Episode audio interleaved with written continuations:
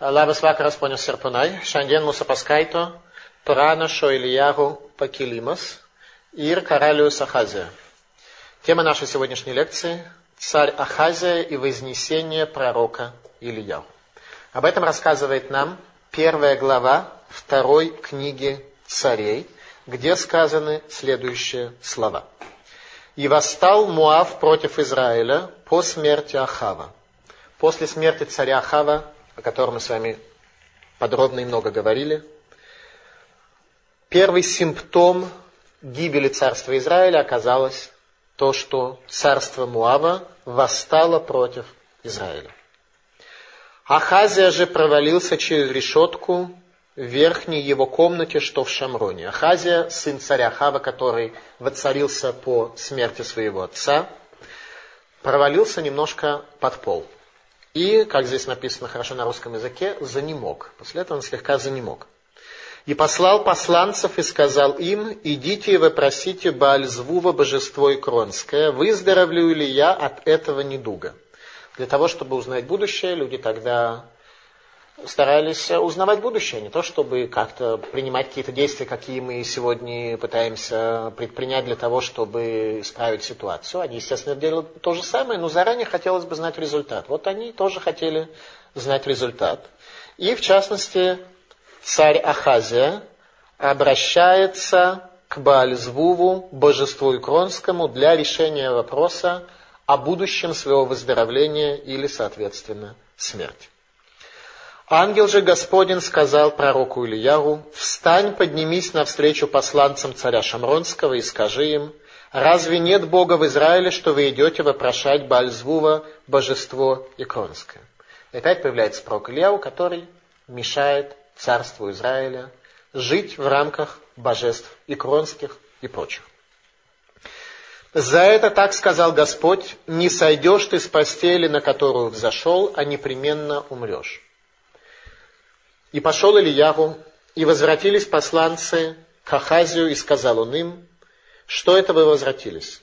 И сказали они ему, поднялся человек нам навстречу и сказал нам, идите возвратитесь к царю, который послал вас, и скажите ему, так сказал Господь, разве нет Бога в Израиле, что ты посылаешь вопрошать Баальзвува, божество Икронское? За это не сойдешь ты с постели, на которую взошел, а непременно умрешь. И сказал он им, каков на вид тот человек, который поднялся вам навстречу, и сказал вам эти слова. Они сказали ему, человек тот волосатый, и кожаным поясом перепоясан по чреслам своим. И сказал тот, это пророк Ильяу. То есть идентификацией того, что человек, который предстал перед посланцами, был с длинными волосами и перепоясанный кожаным ремнем, было достаточно, для того, чтобы у царя не осталось ни одного сомнения, что это пророк Ильяу.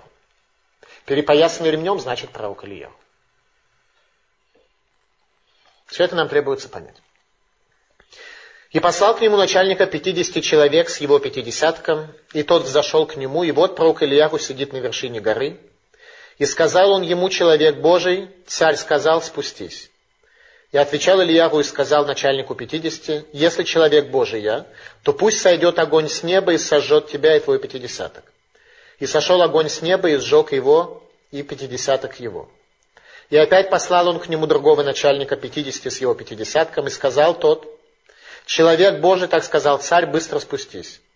И отвечал Ильягу и сказал им, «Если человек Божий я, то пусть сойдет огонь с неба и сожжет тебя и твой пятидесяток». И сошел огонь Божий с неба и сжег его и пятидесяток его. И послал в третий раз еще начальника пятидесяти с его пятидесятком. И поднялся и пришел третий начальник пятидесяти и пал на колени перед Ильягу. И умолял его и сказал ему человек Божий, прошу, да будет дорога душа моя и душа рабов твоих, этих пятидесяти, в глазах твоих. Вот сошел огонь с неба и сжег двух первых начальников пятидесяти с их пятидесятками. Но теперь да будет дорога душа моя в глазах твоих. И сказал ангел Господень Ильяру, спусти с ним, не бойся его. И встал он и спустился с ним к царю. И говорил он ему, так сказал Господь, за то, что ты послал посланца вопросить Баальзвува, божество Икронское, будто нет Бога в Израиле, чтобы вопрошать слово его, не сойдешь ты с постели, на которую взошел, а непременно умрешь. И умер тот по слову Господню, который изрек Ильягу, и стал царем вместо него Йорам, брат его, во второй год царствования Йорама, сына Йошафата, царя иудейского, так как сына у того не было. Остальные деяния Хазияху, которые он совершил, описаны в книге летописей царей израильских. До сих пор первая глава второй книги царей. Итак, первое, что нам нужно понять, почему пророк Ильяру столь жестоко отнесся к царю, и сотни солдат его армии, спустив на них огонь с неба, когда два пятидесятка вместе с офицером во главе, с капитаном пятидесятка, были сожжены огнем. Для начала мы с вами говорили, что чува царя Хава задержала исполнение пророчества об уничтожении его дома, так что это не произошло в дни жизни его, а произойдет в дни жизни его потомства. Царь Ахав, самый нечестивый царь Израиля, делает шуву, и в результате этого самое большое страдание и горе гибели царства Израиля не произойдет у него на глазах. Ваивша Муав. И Муав восстал против Израиля. Первый симптом смертельной болезни, первый этап наказания дома царя Хава, как говорит Малбин. Муав был подчинен Израилю. Муав – символ разврата, само происхождение Муава, когда Лот со своими дочерьми совершает кровосмешение, и в результате образуется Муав.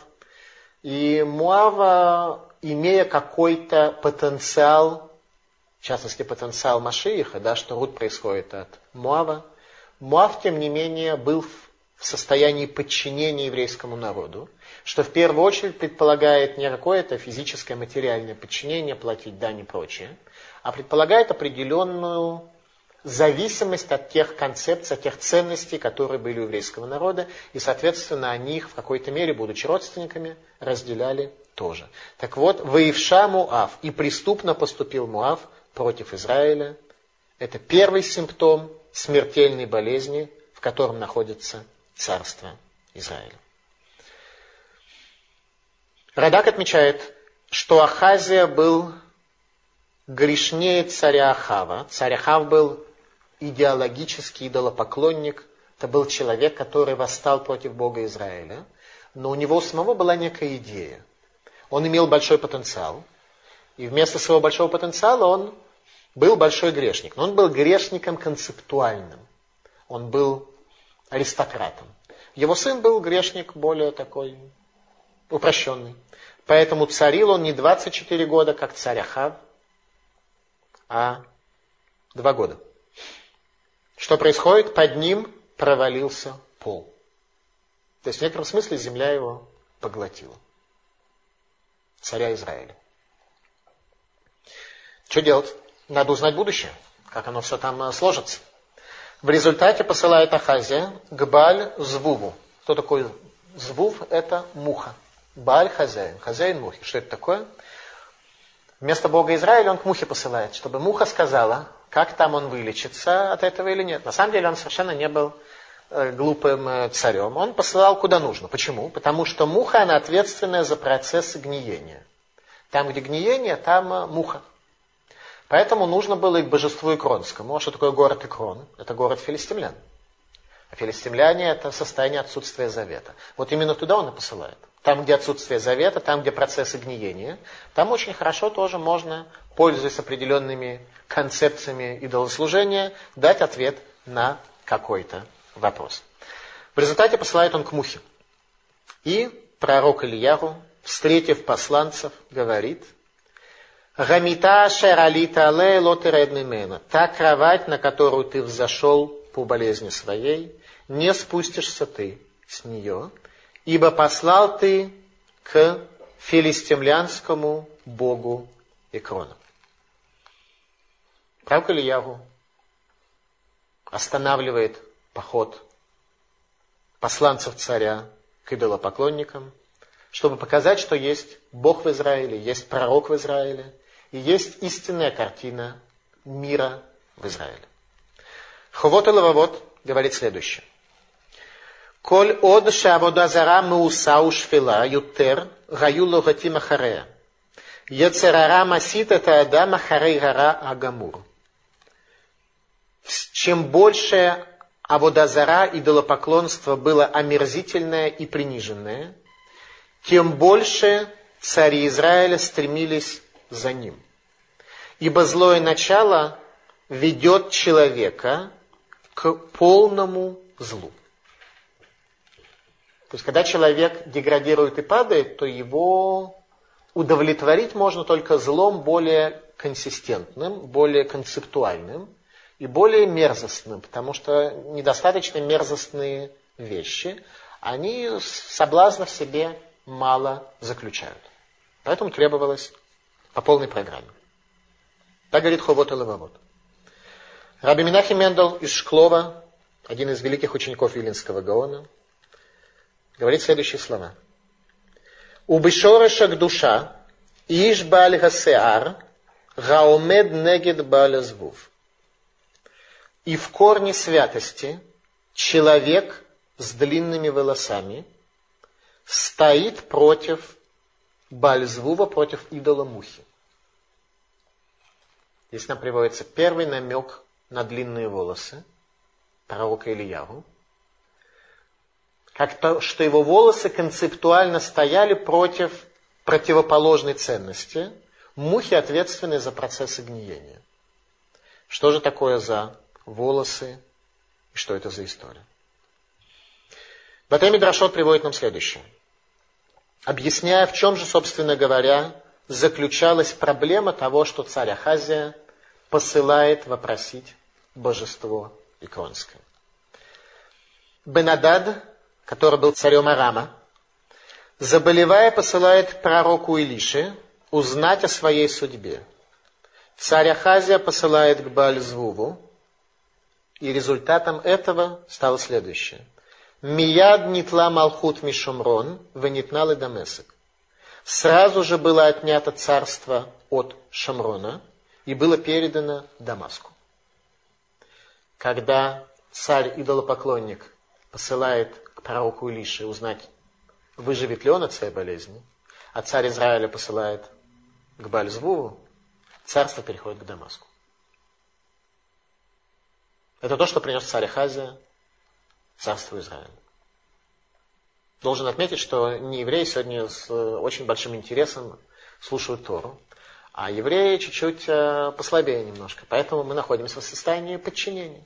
Мы находимся в состоянии изгнания по этой причине. Нет ничего нового под солнцем. Вы хотели э, актуалию. Вот, пожалуйста, актуальный вывод из э, темы. Кто был пророк Ильягу? Иш Бааль Сеар Вейзор Ор Бематнав. Пророк Ильягу, когда спросил царь, как выглядел тот человек, который пришел и предстал перед вами, сказали они человек с волосами и опоясан он кожаным ремнем. И понял царь Ахазия, что это пророк Ильягу. У него не осталось в этом никакого сомнения. Чем волосы и кожаный ремень помогают пророчеству и миссии, которая была у пророка Ильягу, миссии спасения Израиля от пропажи и от уничтожения. И каким образом подобного рода информация может однозначно идентифицировать, что это пророк Ильягу, а не кто-нибудь другой. Каббала отмечает нам, что волосы являются символом влияния на Тогу, символом влияния на хаос. Поэтому женщины обычно покрывают волосы, потому что их влияние должно быть направлено внутрь дома, а не за его пределы.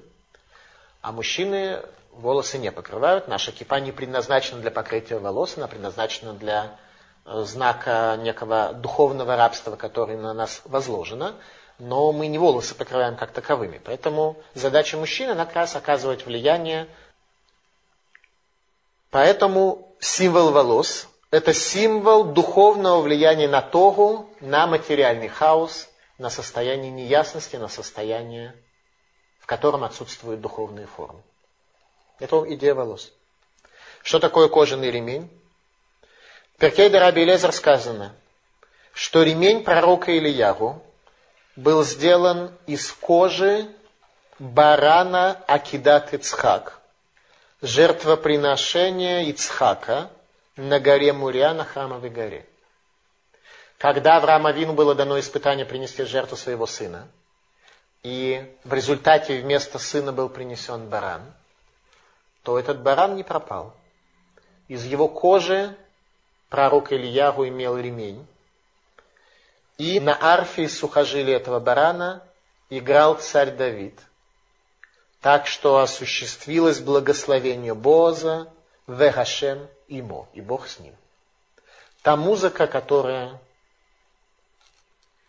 выходила из-под руки царя Давида, была осуществлена на арфе из сухожилий барана жертвоприношения.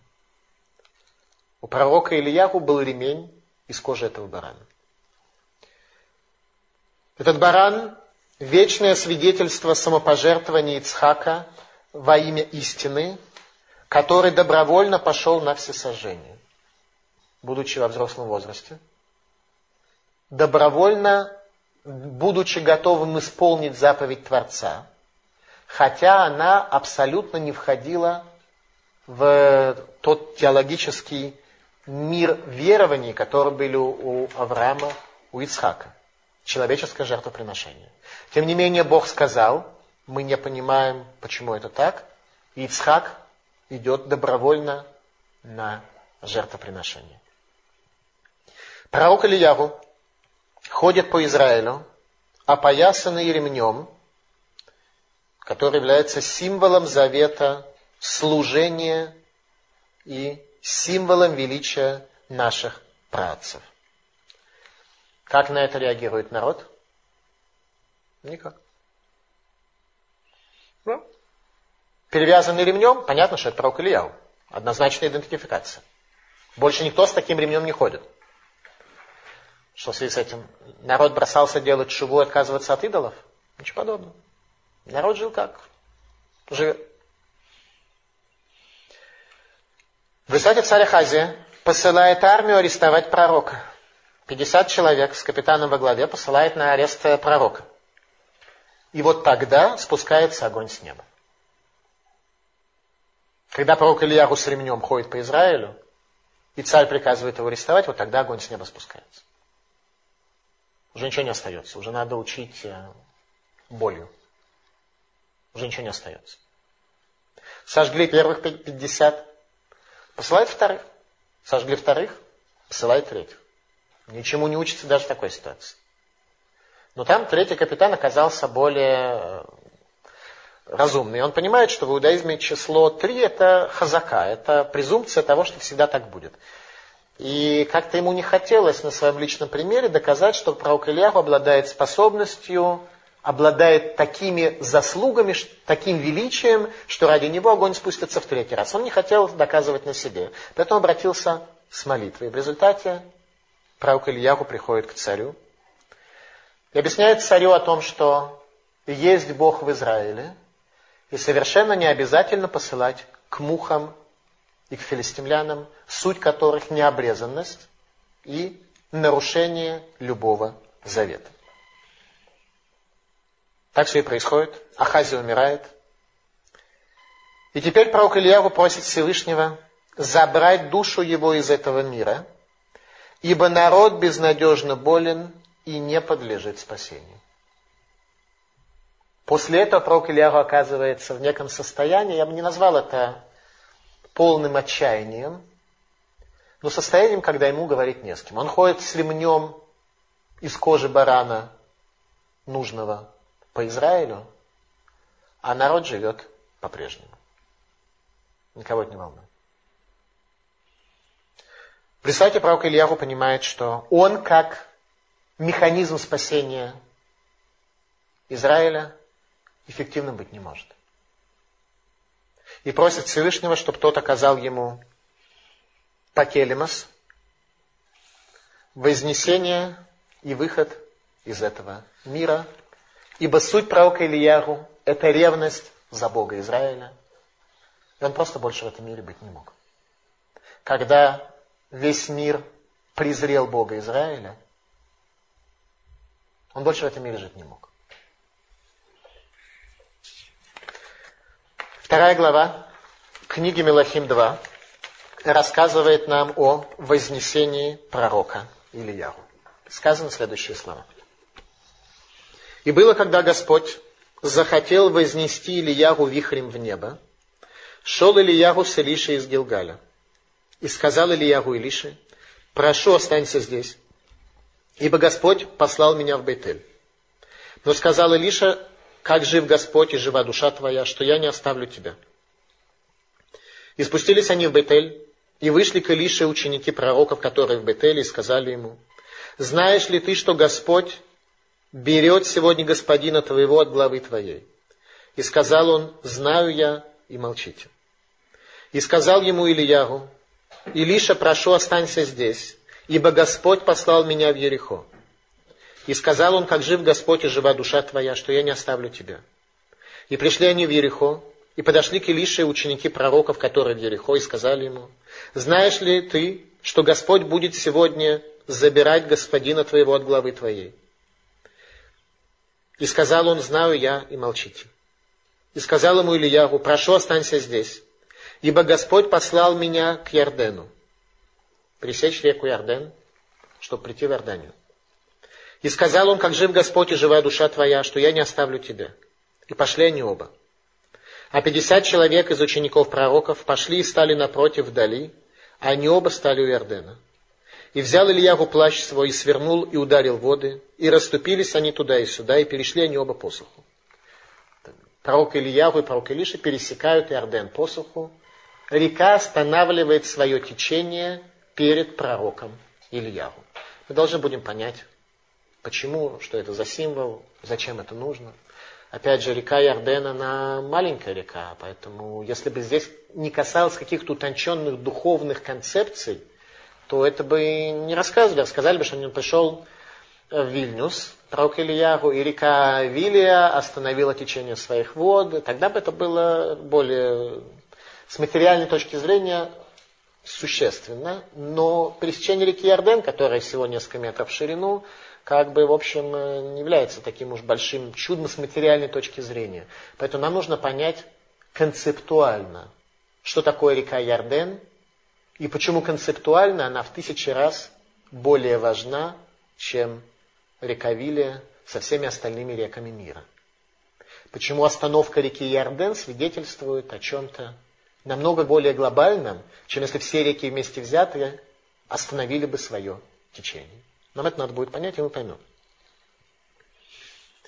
И было, когда они перешли. Ильягу сказал Илише, проси, что сделать мне для тебя, прежде чем я буду взять от тебя. И сказал Илиша, прошу, пусть дух, который на тебе, будет на мне вдвойне. И сказал он, трудного ты попросил. Если ты увидишь, как я буду взят от тебя, то сбудется тебе это, а если нет, не сбудется. И было, когда они шли и разговаривали, и вот появилась колесница огненная и кони огненные, и отделили они одного от другого, и вознесся Ильяру вихрем в небо. Илиша же, увидев это, вскричал, «Отец мой, отец мой, учитель мой, колесница Израиля и всадники его, мощь Израиля», и больше не видел его. И схватил он за одежды свои, и разорвал их надвое, и поднял он плащ Ильяру, который упал с него, и пошел назад, и стал на берегу Ярдена. И взял он плащ Ильяру, который упал с него, и ударил им воды, и сказал, где Господь, Бог Ильяру? И ударил он воды, и расступились они туда и сюда, и перешел Илиша. Илиша переходит реку Иордан в третий и последний раз в истории. Третий раз. Пророк Ильяху переходил второй. Давайте попытаемся понять, что это за история Пакелимас, что это за вознесение пророка Ильяху. Берох Сара в вихре, в вихре бури. Вихрь буря предполагает некоторое наличие хаотических сил. Да? Вихрь и буря ломают и несут все, что угодно. Этот вихрь и буря, в терминах Кабалы, тот вихрь и буря, который забрал пророк Ильяву, называется Коль Дмама Дака. Голос тонкой тишины. Для бедуинов, которые там пасли верблюдов, это был вихрь и буря. Для пророка Илиша это был голос тонкой тишины, который он увидел, который и был тем самым откровением, которое было у пророка Ильяру на горе Синай. Как объясняют нам комментаторы, что это та колесница, которой Всевышний управляет этим миром. Она и есть голос тонкой тишины. Та колесница, которую описывал пророк Ехескель, говоря, но голосовив, что свечение вокруг нее – самые возвышенные духовные проявления Бога в этом мире. Для человека, который не достиг этих постижений, этого видения, это руах сара, это дух бури. Для человека, который видит и понимает, это голос тонкой тишины. Все зависит от того, где ты, каковы твои постижения. Для тебя это грубые формы материальных или пусть даже духовных катастроф, или это для тебя тонкое видение картины мира. Это еще один из актуальных выводов, который можно сделать.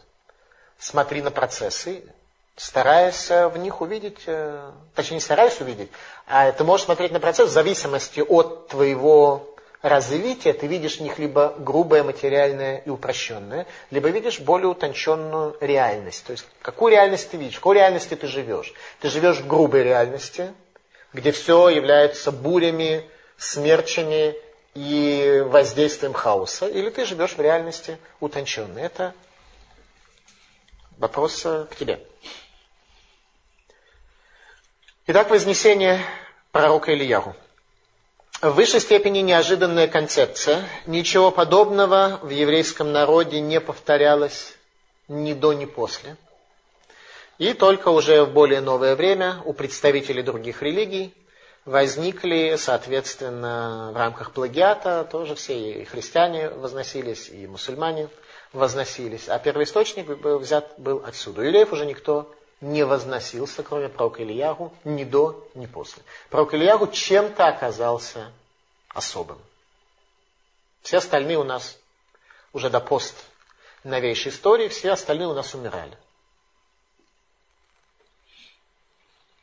Пророк Ильягу вознесся живым на небо. Итак, пророк Ильягу отправляется перед своим вознесением сначала в Бейтель, после этого в Ерихон и после этого за границу, в Иорданию. И нам нужно будет понять, почему в Иордании лучше возноситься, чем Иордания для вознесения более подходящая территория.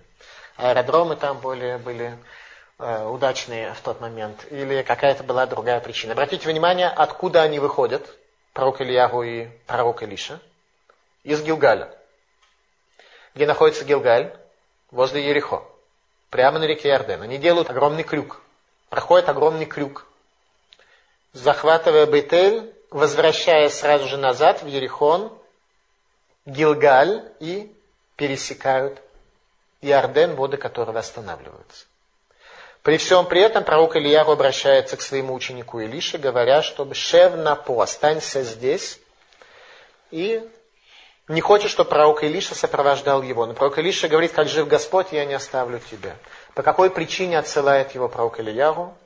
Раши говорит, Хафеца я лидахото, мехамата нава шило ере бегилакхо. Желал пророк Ильяру отправить его из-за скромности своей, чтобы не видел тот, как он будет взят на небо. Пророк Ильяву не хотел публично возноситься по причине скромности. Но при этом все массово знали, что он уже будет возноситься. Куда они приходят, все говорят, да, сейчас при этом все массово видели, что в мире происходит какое-то глобальное изменение, в результате которого пророка Ильягу в этом мире не будет. Мы будем об этом говорить.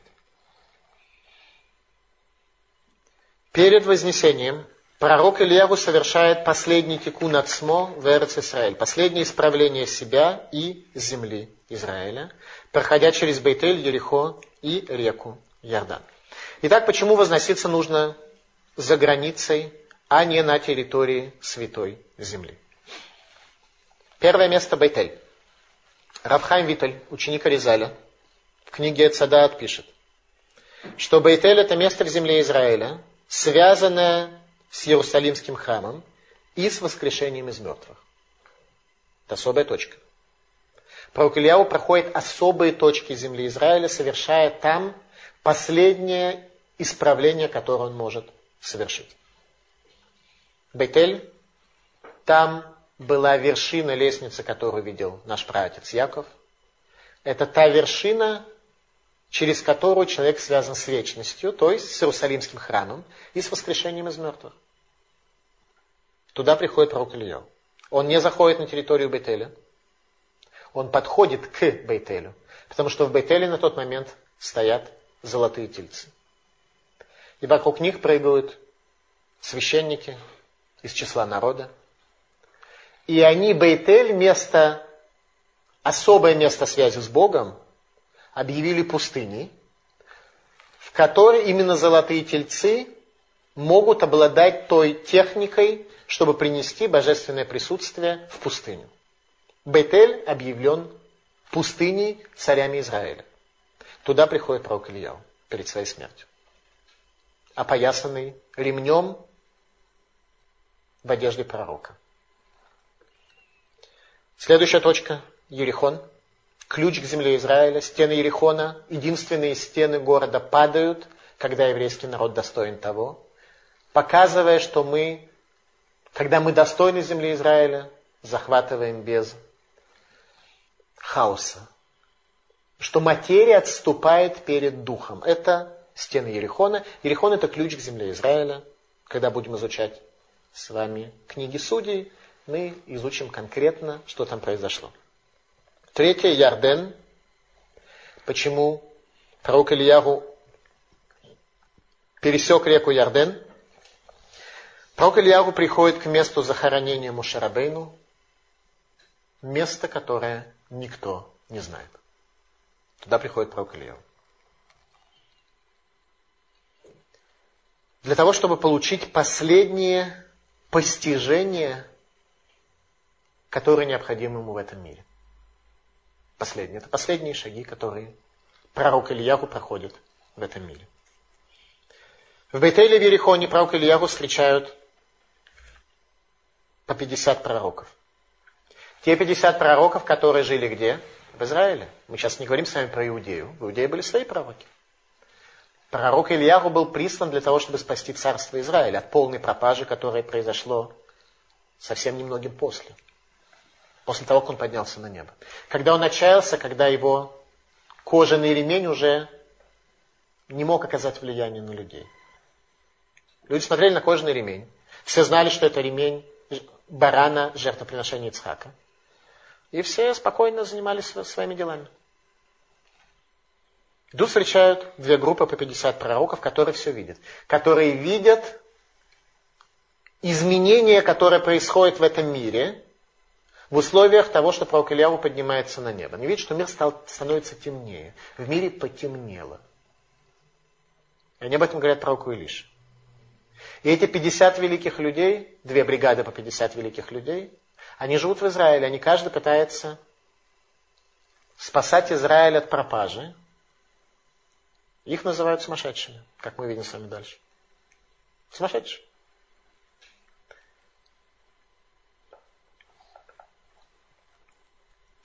Малбим говорит, Улайо тама навиим шейих био вадия ганави бемаарот, что эти две группы по 50 пророков, которые встретили, пророк Илья, где они находятся? Одна в Бейтеле, а другая В Ерехоне. То есть те особые точки, от которых зависело будущее царства Израиля, там две бригады по 50 пророков, которые мешают людям наслаждаться золотыми тельцами и спокойной жизнью в Ерехоне. Мешают. Про Бога рассказывают. Малвин говорит, что откуда взялись эти две группы пророков, что это может быть те, кого спас пророк Авадия, когда скрывал их в пещерах. В двух пещерах 50 человек. Те самые пророки. Пророки видели, что пророк Ильяху покидает этот мир, ибо Баулам Раасия в мире, в самом нижнем мире материи, изменилась вся реальность, в мире стало темнее. Тосефта. Ад шелон нигназ Ильягу, гайта руаха кодыш мируба Израиль. До тех пор, пока не пропал пророк Ильягу, Руаха Кодыш, Дух Святости был в изобилии в Израиле. После того, как пророк Ильяру возносится, мир становится темным наступает тьма. Принципиальная тьма, которая уже не справляется. Темно становится навсегда. Вознесение пророка Ильягу.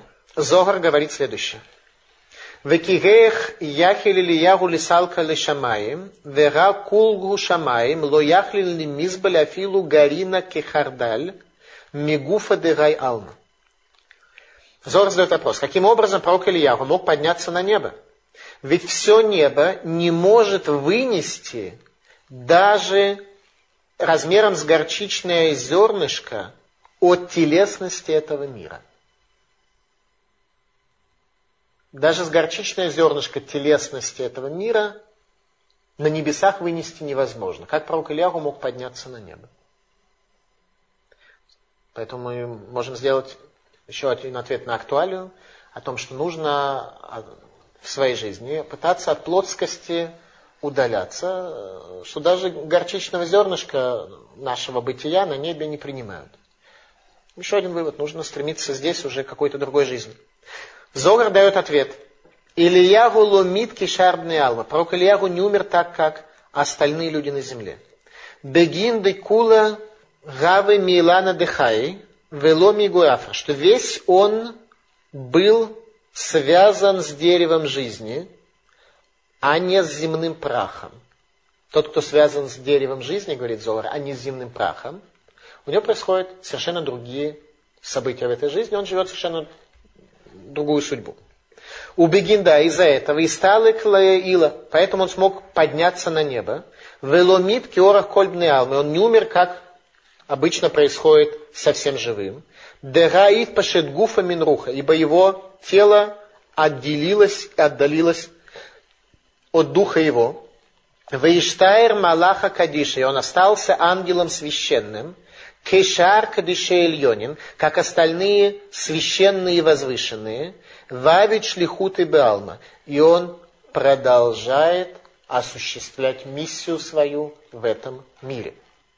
Пророк Ильяу периодически открывается здесь великим, который находится в состоянии мессирус нефиш самопожертвования. Пророк Ильяу открывался многим людям в этом мире, в разных ситуациях, но у всех этих ситуаций есть один общий знаменатель. Когда люди находятся в состоянии самопожертвования, там открывается пророк Ильяу. Пророк Ильяу не летает в бизнес-классе, не живет в условиях бизнес-класса. Пророк открывается там, где самопожертвование, там, где богатство, порядок, где чины и должности, там ему делать нечего. Ему там, там нет ему места. Там плотскость, в которой нет связи с небом. К таким пророк не приходит. Разве только сказать, что непременно умрешь. Те, кто к Бальзву посылают, пророк может к ним прийти и сказать им, что ты кида умрешь. Книга Зогар однозначно описывает процесс перехода человека в состояние ангела. Есть такие условия, когда человек может перейти в состояние ангела когда дух человека отделяется от плоскости. Когда плоскость в стороне. Это то, что вы говорили, что от нас иудаизм требует. Так чуть-чуть, немножко вести еврейский образ жизни чуть-чуть, или иудаизм от нас требует бесконечности и того, что вообще стоит за пределами наших возможностей. Ответ – иудаизм от нас требует бесконечно. А не в рамках иудаизма на кошерной сковородке что-то там жарить и дальше оставаться самим собой. Сковородка должна быть кошерная, но это недостаточное условие. Нам необходимо перейти в некое состояние, которое называется состоянием ангела. Потому что текст нас учит, это не история о пророке Ильяу, что был у нас некий такой пророк Ильяу, который вот сделал, а дальше, а теперь давайте мы покушаем в связи с э, годовщиной вознесения пророка Ильяу, как во все еврейские праздники обычно говорят. Евреи кого-то победили, а теперь давайте мы по этому поводу слегка по своему покушаем. Так вот, э, мы с вами не историю учим, мы с вами учим Танах, суть и предназначение которого сделать человека праведным. Как можно сделать человека праведным, когда величие истины раскрывается перед его глазами. Только и всего. Зогар описывает нам состояние подъема пророка Ильяу. Когда мы говорили с вами был вихрь бури, то во время этого вихря бури произошел, в частности, Зогар нам описывает, один интересный эпизод – когда пророк Ильяру поднимался на небо, на его пути встал Малах Амавит, ангел смерти. Там, где буря, там ангел смерти должен быть. Человек поднимается на небо. Обычно это происходит э, через ангела смерти. Ангел смерти появляется на пути Илья. Сказал ему Всевышний, небеса сотворены на условии, чтобы туда мог подняться пророк Ильягу, ибо он отличается от остального творения и может удалить тебя, то есть ангела смерти, из этого мира, и непостижимы тебе его силы. Ангелу смерти непостижимы силы пророка Ильяру. Небеса устроены на условии, что пророк Ильяру мог туда подняться живым. Это условие создания небес. Те небеса, которые были созданы в первый день творения, были созданы на условии, что пророк Ильяу туда поднимется. Это определение небес. Небеса это место духовное, которое не терпит плотскости даже на величину горчичного зернышка, которое предназначено для абсорбции пророка Ильяху. Это определение небес. И говорит ангелу смерти, что непостижимы тебе его силы. Ангел смерти отвечает, представь мне возможность спуститься к нему.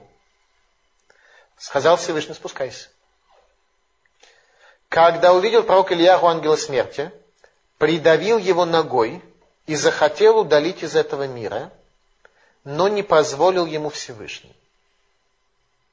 Уж полностью изменить э, реалии в этом мире Всевышний пророк Ильяху не позволил пророк Ильяву придавил его и поднялся на небо. Ангел смерти в этом мире остался придавленным до сегодня. Придавленным ногой человека, придавленный ногой великого. До сегодня. И это мешает ему осуществлять свою задачу придавленный, уже здоровье не то. Придавленный. Уже не то здоровье, не та энергия. Что это значит? Как это проявляется? Умирали, этого умирает. Смотри, Дима, я не думаю, что мы с вами сейчас будем э, говорить о том, э, в чем выражается, что ангел смерти придавленный. Да? Смотрите, уже и так мы раскрыли с вами из Огара такие тайны, которые дальше э, двигаться уже не стоит. Смотрите, есть вещи, которые дай Лахакима Беремиза, достаточно мудрому намеком. Здесь мы уже не сможем дальше продвигаться. Просто это будет неправильно. Тогда у нас цикл будет совершенно другой уже. Не Танах, а уже вещей более скрытых. Говорит Зор, Тахази, Коль Гаху Барнаш, Демак Нидели Акодыш Баругу, Ло Яхиль Малаха Мавет, Лиш Летабеки Шарбный Наши. Приди и посмотри. Зор говорит, обратите внимание, говорите, как это понять. Зор говорит, Тахази, приди и посмотри. правильное истинное изучение Кабалы, когда ты начинаешь видеть скрытую реальность. Потом Зор так говорит, пойди посмотри. Талмуд говорит, Ташма, приди и послушай. Слушай, то есть восприми интеллектуальным э, воззрением. Зор и Иерусалимский Талмуд говорят, Тахази, приди и увидь. Задача увидеть. Поэтому, если ты не обладаешь способностью видеть тайны, то лишь насколько, насколько тебе показывают, ты можешь видеть. Поэтому мы не сможем дальше продвинуться в рамках этого цикла в более глубокое понимание Зора. Тахази. Коль барнаш, демакнила кодыш барогу. То каждый человек, который ревнует Всевышнего благословлен, он не может ангел смерти править им, как остальными людьми.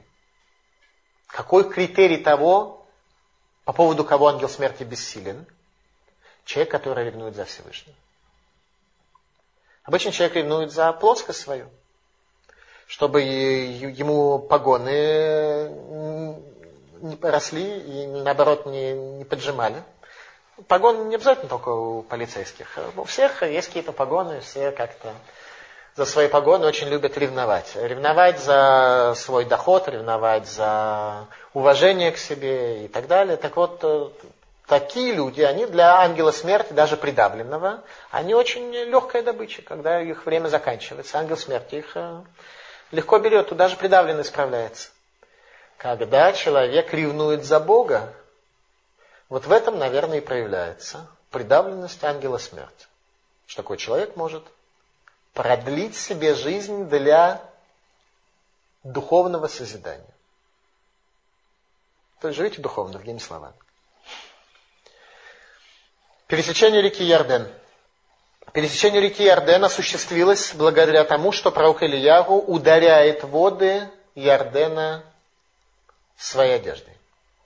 Адерет Ильягу, одежда пророка Ильягу. Одежда называется Адерет, плащ. Мецудат Давид говорит, что такое Адерет? Малбуш якара миюхадлы навиим. Это одежда особая, предназначенная для пророков. То есть, возможно, пророки действительно одевались э, в какие-то одежды, отличные от одежд других людей. Но мы уже говорили с вами про Кашмуэля, который поднялся в плаще, и тогда царь Шауль понял, что это пророк Шмуэль. То есть идентификация пророка Шмуэля была тоже по его одежде, он находился в будущем мире. То есть Адерт могло иметься в виду некая одежда, которая есть место в будущем мире. Но именно эта одежда спадет с пророка Ильяху и останется внизу. То есть пророк Ильяху поднимается так высоко, что там не остается места ни для чего внешнего. Мецудат Сион отмечает, что Адарто Милашон Адир, от слова Адир великий, то есть одежда великих. Пророк Ильяху был одет в одежду великих. Зачем пересекать реку Ярден? Акедес Ицха говорит, что Гая Миштутек ла Сагот Мушерабейну Рабан Шельнавиим. Что пророк Ильяру глубинно желал постичь постижение Мушерабейну, учителя пророков. Поэтому он приходит на его могилу за пределами реки Ярден. Перед кем останавливаются воды реки Ярден и чем эта река особая отличается от всех других рек на земле? Река Ярден останавливается перед тем, кто достоин войти в землю Израиля. Она останавливается перед Ярошо еврейским народом, когда из пустыни Синай они приходят в землю Израиля. И там пророку Иерошуа дается указание о том, что только если ты сможешь выйти за рамки своего, ты и твой народ сможете выйти за рамки своей плотскости, тогда земля священная воспримет. Будем изучать. Тогда земля священная воспримет. Останавливаются воды реки Ярден, которая определяет границы земли Израиля, перед тем, в ком нет вообще ничего плотского. Малбум отмечает, что имеется в виду. Что такое не иметь плотского? Это что надо делать? Надо изморять себя в постах или нужно... Что надо делать, чтобы плотское себе уменьшать? Малбим говорит следующее. Когда ангел кормил пророка Ильягу лепешкой, который, силы которому хватило на 40 дней постижения на горе Синай. Бители содра афар мигуфо. Тогда он из своего тела устранил одно из четырех начала, которое прах. Человек создан из четырех начал. Материя создана из четырех начал. Прах, вода, огонь и ветер. Четыре начала. Так вот, когда пророк Ильяру ангел кормил лепешкой, основа материи, самой грубой материи, афар, прах, с него была снята. Ахшав бители содамаем. И сейчас пророк Ильяру устранил в себе начало воды, бегуфо, в теле своем.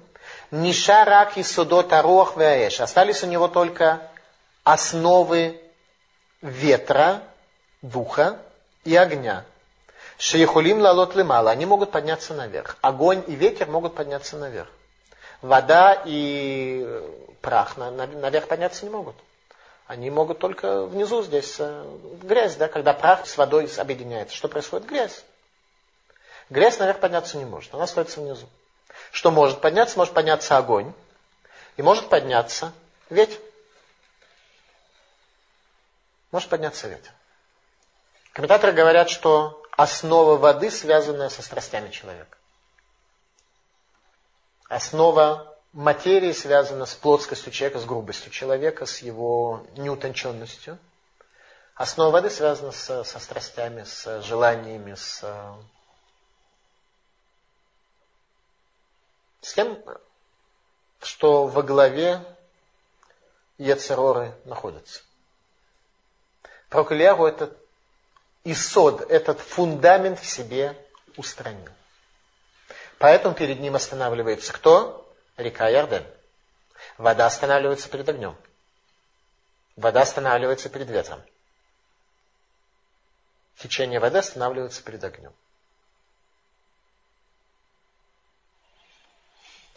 Просьба пророка Илиши. Игина пишнаем барухахалай.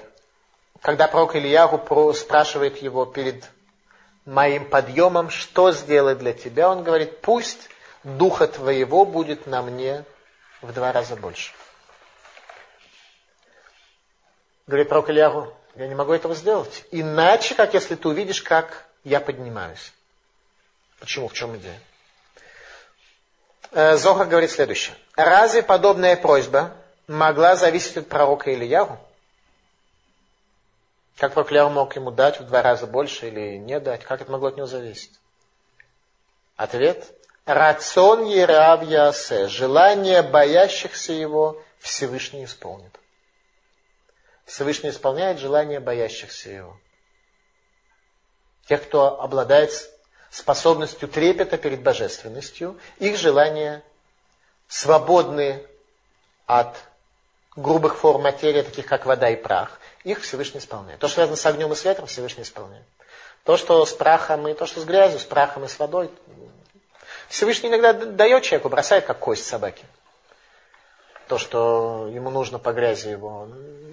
В надежде на последующее исправление. В надежде, что человек потом исправится. Тогда ему дают э, авансом или, или, не дай бог, еще хуже, когда уже нет шансов на исправление, тогда Всевышний просто бросает кость, как псу. Только живи, чтобы другие видели, что у тебя есть успех и что ты грешен. И чтобы таким образом ты скрывал истинную картину мира. Всевышнему нужны еще такие занавесы, которые его застилают. Вот ты будешь занавесом служить. Застилающим Бога, поэтому Он тебе даст все. Это самое страшное состояние. Сефера и Карим. Амар ло Ильягу. Гекшета лишоль, сказал пророк Ильяу пророку Илиши. Тяжелого попросил ты.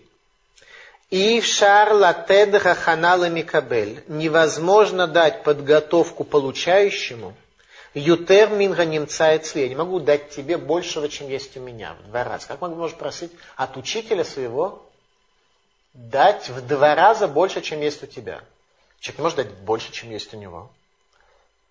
Сегодня американцы доказали, что можно войти в минус, а войти в кредит и э, потреблять больше, чем есть у тебя. Но давать больше, чем есть у тебя, ты не можешь в два раза. Как можно просить в два раза? Велазе Амарлу, и поэтому отвечает ему пророк Ильягу. Шеим Ереото, что если увидит его, Ахарейши Елакор, после того, как будет поднят, то тогда он сможет ему дать это. Если пророк Илиша увидит пророка Ильягу в состоянии вознесения. А именно, если пророк Илиша удостоится лекабель, получить от пророка Ильягу после вознесения, точнее во время вознесения, когда он будет на высшей ступени, то тогда пророк Ильяву сможет пророку Илише передать новое влияние. Весь вопрос, что ты видишь во время Вознесения. Ты видишь, как бедуины, которые пасли там скот в это время, а сегодня претендуют на святую землю. Ты можешь увидеть там руах сара, бурю и ветер, и хаос, или ты сможешь увидеть голос тонкой тишины. Если видишь бурю и ветер, то понимаешь, что евреи там опять что-то начудили. А если видишь голос тонкой тишины, то ты сможешь увидеть в два раза больше, чем пророк Илья. Вопрос, насколько ты развит, насколько твое видение мира развито. Что ты видишь в этом мире?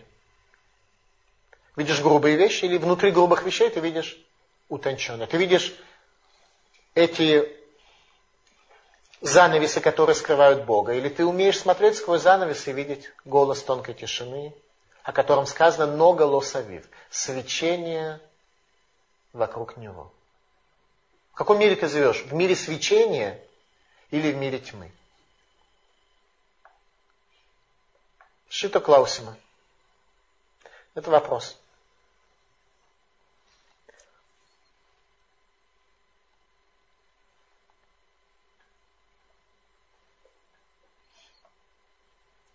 Если пророк Илиша увидит, как поднимается пророк Ильяру, то пророк Ильяру сможет ему передать еще урок уже в состоянии вознесения.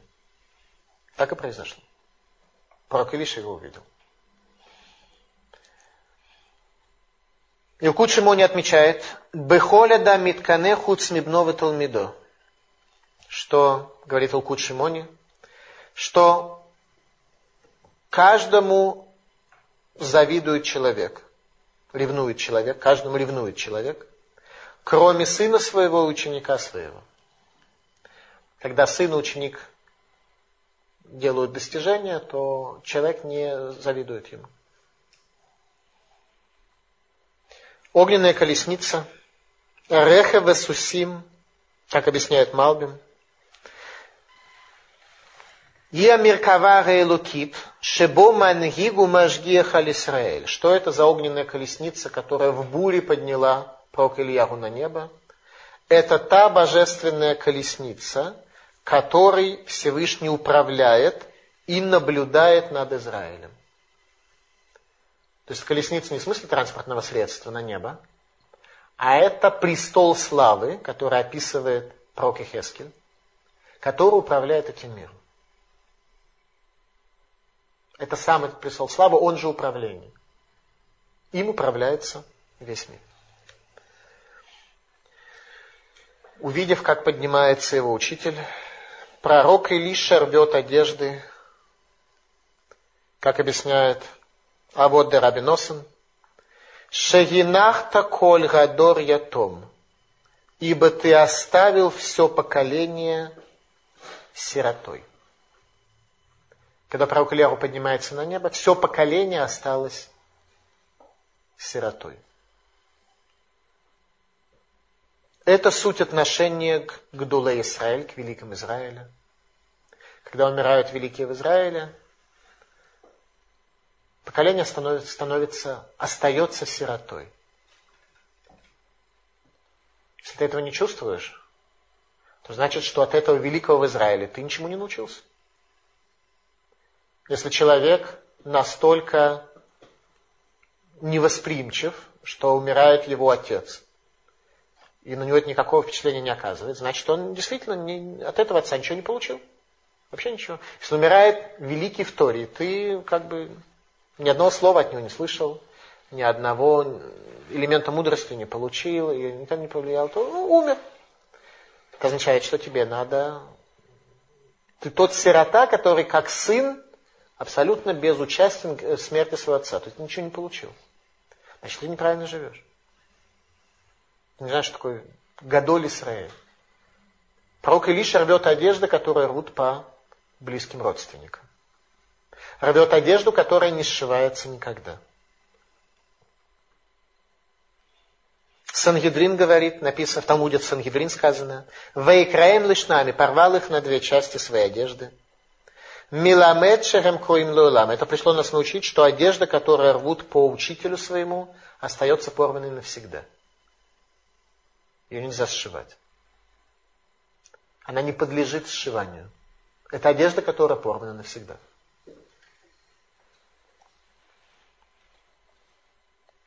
Шульханарух, книга Галахи, приводит нам это как первоисточник того, что одежду, которую порвали по смерти родителей и учителя, никогда не подлежит сшиванию. Это идет на Галаху, это не просто философия, это Галаха.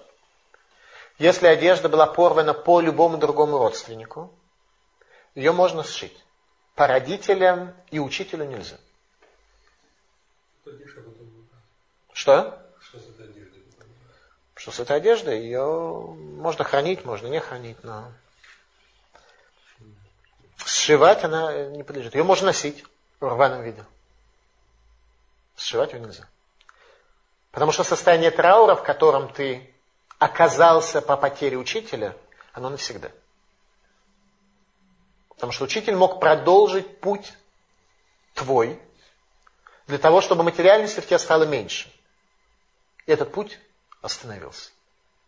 Поэтому эта одежда не подлежит сшиванию, как и твой путь.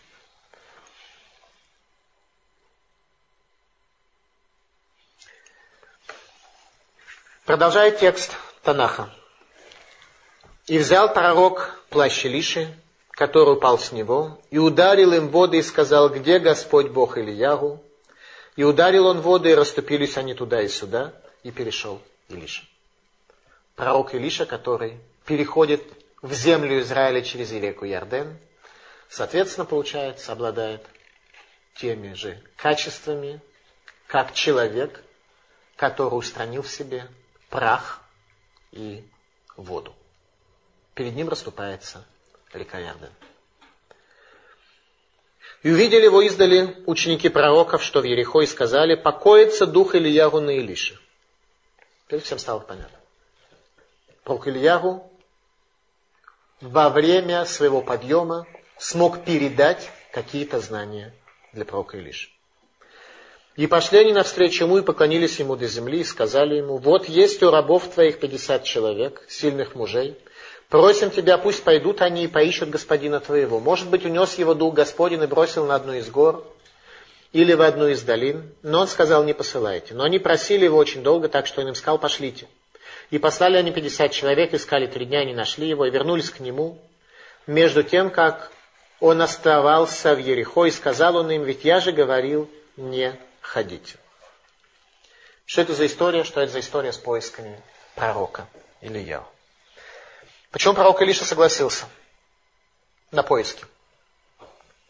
Потому что сказано, здесь было приведено, что упрашивали его долго, на иврите сказано от бош, до стыда, а именно, Раша объясняет, что они могли бы подумать, что пророк Илиша не хочет возвращения своего учителя, поэтому и не послал его искать не хочет возвращения своего учителя, так могли подумать, поэтому он э, согласился на поиски, когда уже его совсем э, давили много. А что имели в виду сами пророки? Они что, что, они, что они имели в виду? Раши говорит, Миемше нигназ Илья, Ругалхава не сталка Руха Койдыш. Минганавиим, вышув логайта Руха Кодыш Мирбаба Израиль. С момента, когда пропал Ильягу из этого мира, был забран Ильягу из этого мира – то пропал дух святости от пророков, и не было больше духа святости в изобилии в Израиле. Пророки видели уже картину мира более ослабевшую. Поэтому они посылают разыскивать пророка Ильяву. Малбим объясняет, что они послали искать его тело, думают, что оно упало с него, как плащ. Как плащ упал с него, они думали, что, может быть, тело тоже упало с него. И пророк Ильяву это что-то отдельное, состоящее из огня и ветра, вихря. А тело что-то отдельное, поэтому это тело нужно каким-то образом придать захоронению или не знаю, что с этим сделать, поэтому они собирались послать. Так объясняет Малбин. Дальше история пророка Илиши. Его первые шаги в условиях траура по своему учителю, траура, который сопровождал пророка Илишу в течение всей своей жизни.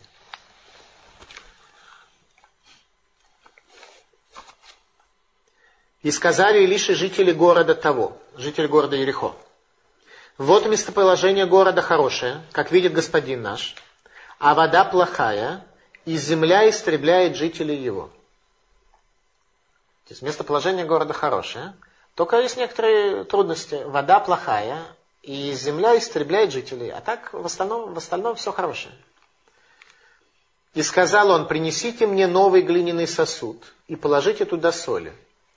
И принесли они ему, и вышел он к истоку вод, и бросил туда соли, и сказал, так сказал Господь, я исцелил воды эти, не будет от них впредь ни смерти, ни истребления. И до сего дня исцелены воду по слову Илиши, которое он изрек.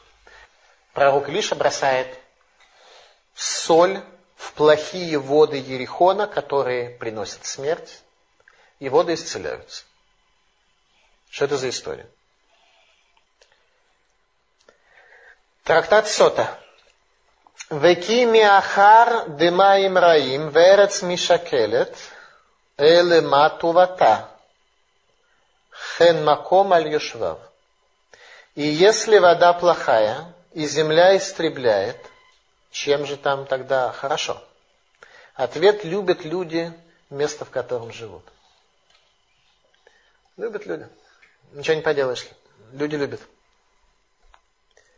О каком городе мы говорим? Город Ерехо. Было проклятие Ирашуа каждому, кто отстроит Ерехо. Но запрета на жизнь в Ерехоне не было. Как на той территории, так и на территории возле. Существовал запрет на строительство Ерехона, но не на проживание в городе. Говорит Радак, что воды начали приносить смерть после того, как пророк Ильягу закрыл дождь, добавив тем самым к проклятию Иерошуа.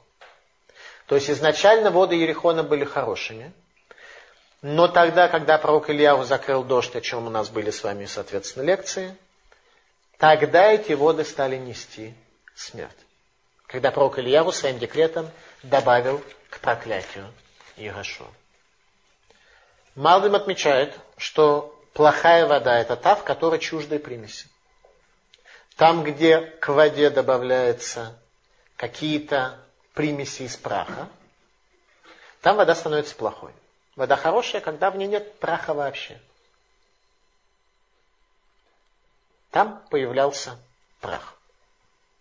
То же самое с Торой. Вода сравнивается с источником Торы в нашем учении. Когда Тора истинная и чистая, то она оживляет. Когда в ней чуждые примеси, она не ведет к смерти. Эти чуждые примеси в духовных воззрениях ведут человека к смерти.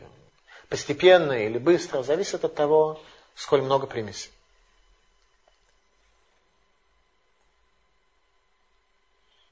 И пророк Илиша вылечил воду, о чем комментаторы говорят, что был Нескафуль, было двойное чудо вода имела плохие примеси, что делает пророк Илиша? Он добавляет к этому еще соли, еще примеси добавляет, и это очищает воду. Функция пророка Илиши – пророк царства Израиля после пророка Ильяу, который видит вдвойне, который совершенно другим способом будет пытаться спасти царства Израиля. Каким? Если вся суть пророка Ильяху была Итерарута Делеэла, пробуждение, Итерарута Делетата, пробуждение снизу, когда человек должен работать для того, чтобы осуществить свою заповедь, для того, чтобы осуществить свое служение, свое исправление, пророк Илиша будет просить небо оказать помощь людям. И Терута Делила, пробуждение сверху. Поэтому у пророка, Илья, э, у пророка Илиши, поэтому у пророка Илиша будет много чудес. Пророк Ильяху было только одно глобальное чудо, связанное с дождем. Его составляющей. Пророк Илиша будет много чудес. Вот первое из них.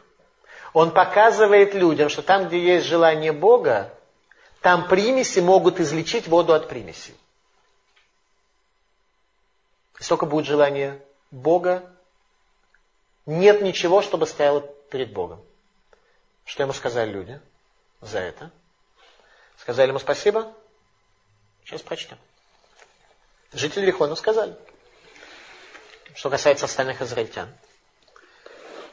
Увидим. И поднялся он оттуда в Бетель. Куда идет Илиша? В столицу, в Бетель. Спасать Израиль. И когда поднимался он по дороге, отроки малые вышли из города и насмехались над ним. И говорили ему, поднимись лысый, поднимись лысый. И он обернулся и увидел их, и проклял их именем Господним. И вышли из лесу две медведицы и растерзали из них сорок двух мальчиков. И пошел он оттуда на гору Кармель, а оттуда возвратился в Шамрон. Идет в столицу Израиля Шамрон. По дороге, проходя через Бетель. 42 мальчика, которые были медведицами, растерзаны по слову пророка Илиша, которому сказали спасибо за извлечение воды Ерихона. Спасибо это называлось, звучало «поднимись, лысый». Все, кто, у кого не богатая шевелюра, среди присутствующих начали как-то не столь уверенно слушать дальше. Я понял. Итак, что это за история? Что это за юноши, которые унижали пророка Илишу, когда всем как бы было видно, что дух пророка Ильягу был на нем. Это было видно всем. В большей и меньшей степени, каждый согласно своим постижениям, но всем было видно. Как их называет текст? Наарим ктаним, юноши маленькие.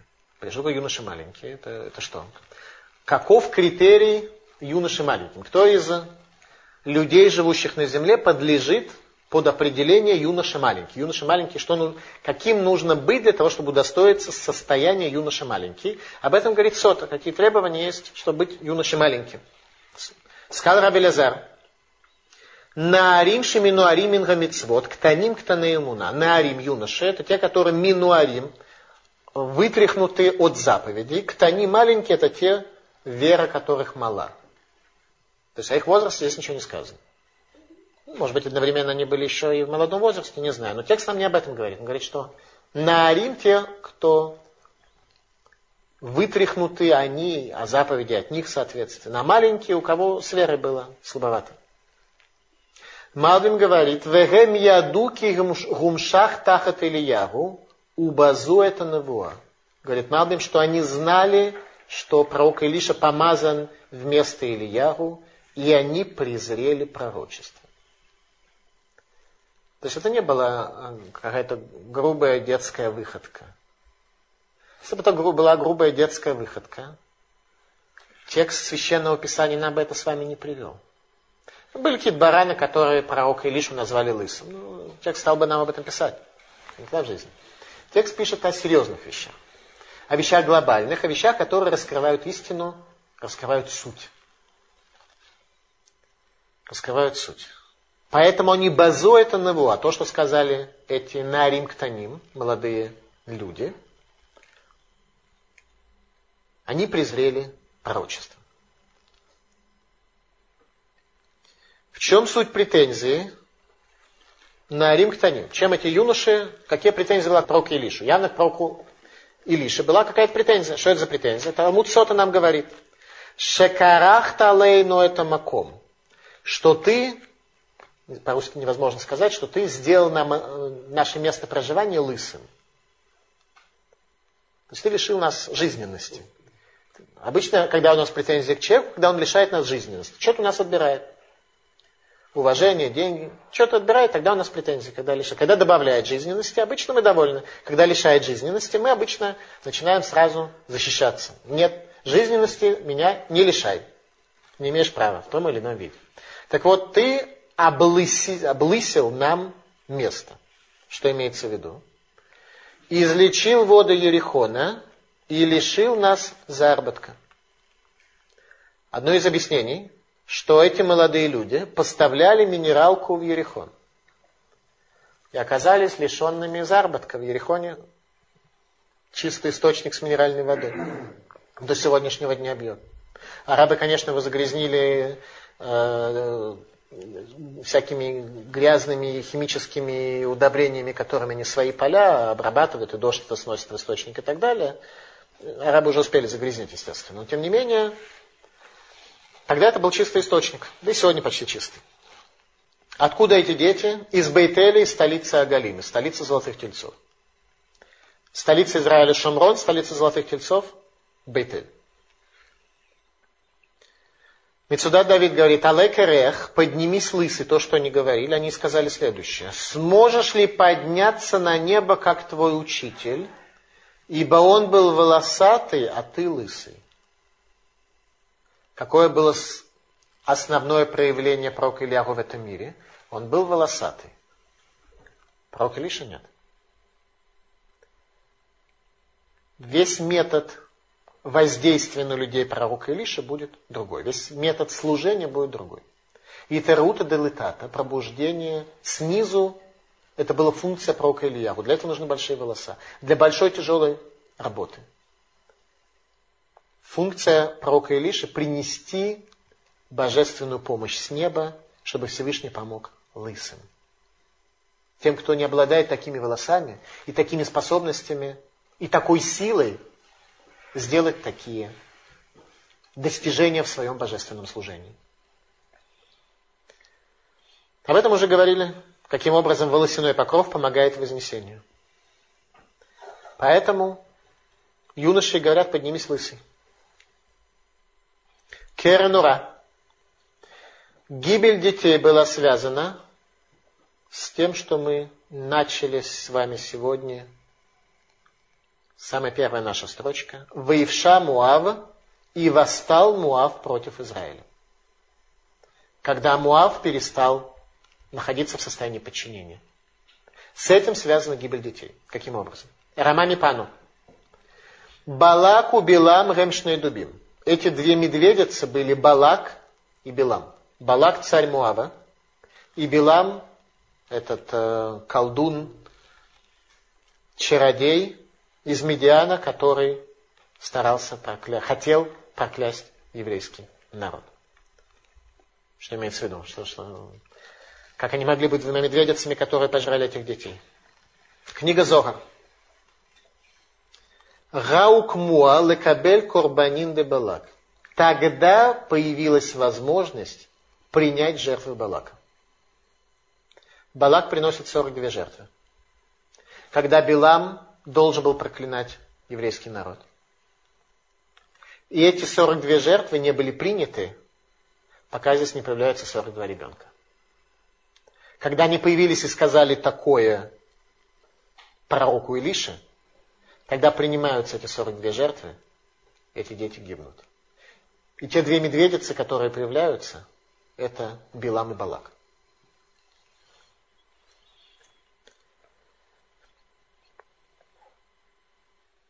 Говорит Рош. Балак, царь Муава, принес 42 жертвы в целях проклятия Израиля, которые привели к декрету о гибели 42 человек в еврейском народе. Увидел Илиша, что нет в них и в их потомстве потенциальном лахлухит шель мицва, никакой тени заповеди. Амар, адматай тиегзера зот луя Ты сказал пророк Илиша, до каких пор этот декрет, как меч, будет занесен над еврейским народом, что 42 человека должны будут погибнуть от этих 42 же жертв. Титкаем Бейлу, пусть это проклятие исполнится на этих. Мияд Бекеш Рахамим, сразу же пророк Илиша попросил милосердия. Обратите внимание, не наказание просил пророк Илиша, а милосердие. Венит Кайма Бахема, это исполнилось в этих детях. То есть они, может быть, не были детьми, а их, э, нарим ктаним, юноши маленькие. маленькие. Мияд ветеценашный дубин мингаяр веаргум. И тут же вышли два медведя из леса и убили их. Вышли два медведя. В Талмуде в трактате Сота сказано, Раву Шмуэль, две точки зрения, точки зрения Раба и точки зрения Шмуэля. Хада Марнес, Вехада Марнес Бетохнес. Один говорит, что произошло чудо, а другой говорит, что произошло чудо в чуде. Тот, кто говорит Нес, чудо, он имел, имел в виду следующее. Был лес, но в нем не было медведя. Тот, кто говорит чудо в чуде, говорит, не было ни леса, ни медведя. Произошел лес, в нем появились медведи. Вырос лес, из него вышли медведи, которых не было. Пророк Илиша на глазах Израиля меняет всю реальность. Ну, как-то это, наверное, кого-то влияет. Кто-то из Израиля перебегает в Иудею и спасается в дальнейшем с Иудеей. Весь Израиль, по большому счету, глобально, идет к смерти. Идет к пропаже, идет к уничтожению. Илкут Шимони описывает нам еще одну особенность этих детей – Ра шекулам нитабруи мотейрен байом кипурим. Увидел, что все они, эти 42 человека, их матери забеременели ими в Йом-Кипур, когда запрещена связь между супругами. Все их матери забеременели в Йом-Кипур. Это привело к такому глобальному дефекту в их душах. Рама Мипану объясняет, в чем здесь особенность забеременеть в Йом-Кипур, говорит следующее. Запрет на супружескую близость в Йом-Кипур связан с тем, что в этот день нет правления у Яцерары, у злого начала. И душа спускает в зачатого ребенка, окажется неподверженной злому началу. То есть, если бы не было запрета на супружескую близость из Торы, то те, кто рожались бы от зачатия в Йом-Кипур, души были бы великие и глобальные. Но тот, кто осквернил этот великий день, запрещенный близостью, рождает в оболочку тьмы. То душа происходит вообще совершенно по другим механизм идет. И запрет Тор помещает эту душу в оболочку тьмы. И говорит Рамоми Пана, и доказательство тому, дети, которых пожрали медведи и лиши. Об этом пишет Рамоми Пану. Вознесение пророка Ильяру.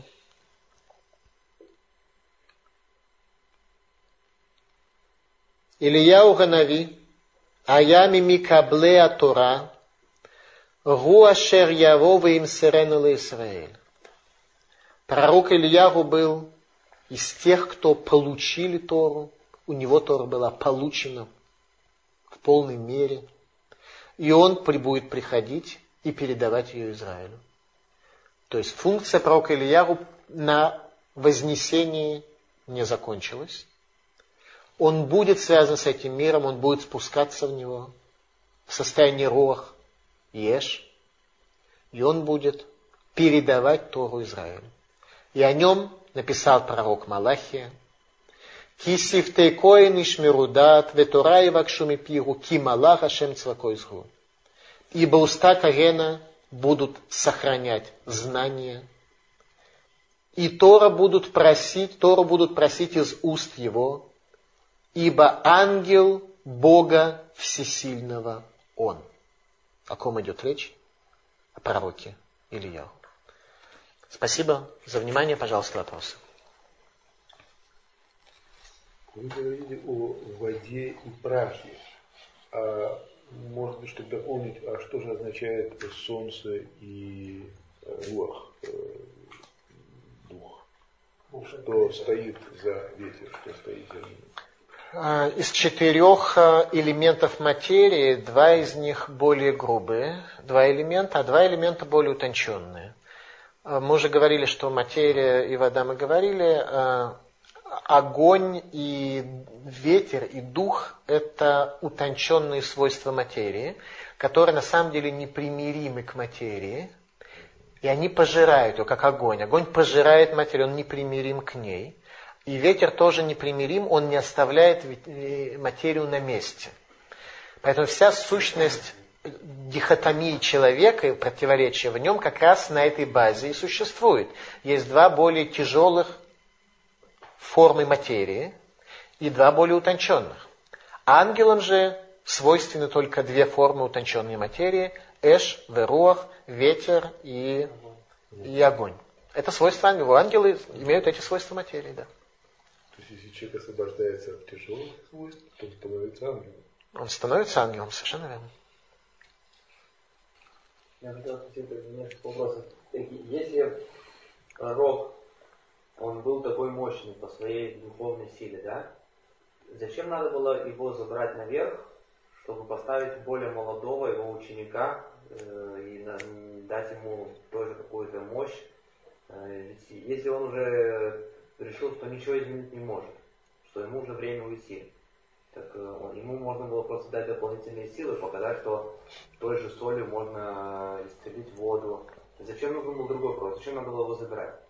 Только что ну, показали, но зачем давать более молодого? Зачем нужно было одного пророка менять другим? Хороший вопрос. Э, дать дополнительные силы пророку Ильяху были даны, когда ему было дано частное синайское откровение на горе, на горе Синай. Тогда пророк Ильяху Всевышний спрашивает, что тебе не хватает в, этом мире. Он говорит, я ревнитель Бога, я нахожусь в состоянии ревности, я вижу, что моя миссия здесь по спасению Израиля не работает. Тогда Всевышний приводит его на гору Кармель, после этого говорит, что не хватает Ильяху. И он повторяет после этого все то же самое. Ревностью великого изревновал я Господа за Господа. Не могу я больше жить в этом мире. Тогда, говорит, осуществи свою последнюю миссию, помажь в пророке пророка Илишу, и тогда ты сможешь уйти из этого места. Пророк. Теперь, почему Всевышний не бросает Израиль в такой ситуации? Всевышний до самого конца, до смерти, в состоянии болезни, продолжает пытаться спасти человека. Поэтому он послал пророка Илишу, который будет совсем не таким, как пророк Илья который сделает много чудес, который попытается чудесами спасти евреев. Не идеи абсолютного служения, символом которого был пророк Ильяву с его волосами и с его ремнем. Что такое ремень? Полное подчинение, полное самопожертвование во имя Бога. Люди не были готовы к этому. Им был дан другой пророк. Пророк Илиша, который получит божественную помощь от Бога и который э, захочет э, и попытается спасти еврейский народ. И народ снова не воспримет. И что будет делать пророк Илиш, у нас будет с вами последующие лекции. И тогда вот второй вопрос, он ему отдал, оставил свой плащ, как символ своей одежды, вот именно, а что с ремнем? Что с ремнем пророка Ильяху, у меня нет ответа на этот вопрос. Просто я подумал, что если, вот, как говорится, что цари воспринимали пророков именно вот по описанию их, да, то вот это, вот это описание... Был ли пророк Илиша опоясан ремнем Ильягу? У меня нет э, ответа на этот вопрос. Я искал ответ на этот вопрос и не нашел. Но ну, то, что он не был с длинными волосами, это мы уже То, что он не был с длинными волосами, видим, да. Он нуждался... его э, методы, как бы, методы притягивания людей к иудаизму, и поменялась сразу же одежда, скорее всего, да, и внешний вид, как бы. Да, да, поменялась одежда как символ метода возложенной миссии, да. Поэтому пророк Илиша оказался в рваной одежде. Потому состоянию траура, в котором он находился после пропажи пророка Ильягу из этого мира. Поэтому все поколение стало сиротой. Это уже в условиях состояния сироты. В условиях, когда в мире потемнело после ухода пророка Ильягу.